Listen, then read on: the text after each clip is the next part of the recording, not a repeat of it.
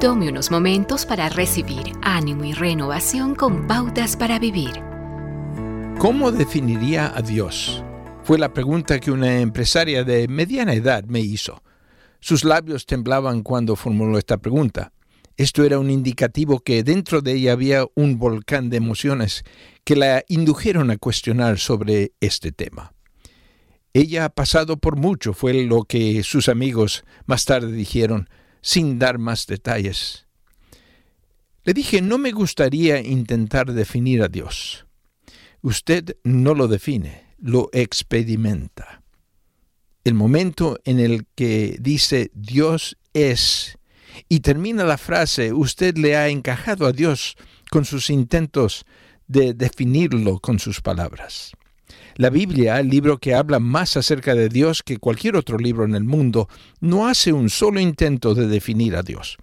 Comienza asumiendo su existencia y también dice que somos dependientes de Él, así como un recién nacido depende de su madre.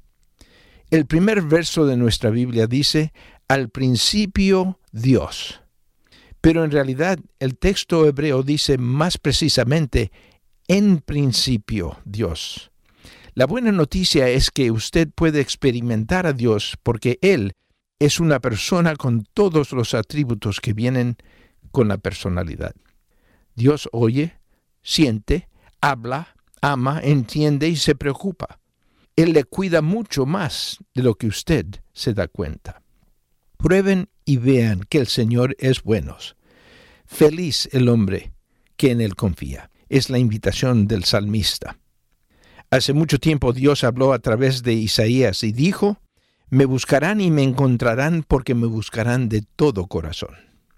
¿Por dónde comenzar cuando quiere encontrar a Dios? Comiencen donde se encuentra y luego pase a las páginas de su palabra, la Biblia. Acaba de escuchar a Eduardo Palacio con Pautas para Vivir, un ministerio de Guidelines International. Permita que esta estación de radio sepa cómo el programa le ha ayudado. Acompáñenos en la próxima emisión de Pautas para Vivir. Gracias por su sintonía.